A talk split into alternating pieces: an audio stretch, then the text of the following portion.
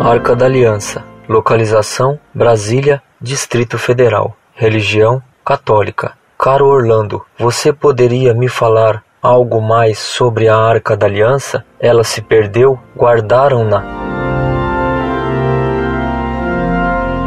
Prezado Salve Maria. Sabe-se que quando Jerusalém foi atacada por Nabucodonosor e depois destruída por ele, o profeta Jeremias escondeu a arca em um poço. É provável que o poço tenha sido soterrado. Nunca mais se descobriu a arca. O desaparecimento dela, junto com a destruição de Jerusalém e do templo, foram um sinal profético da perdição da sinagoga, que ia trair e crucificar a Cristo Senhor.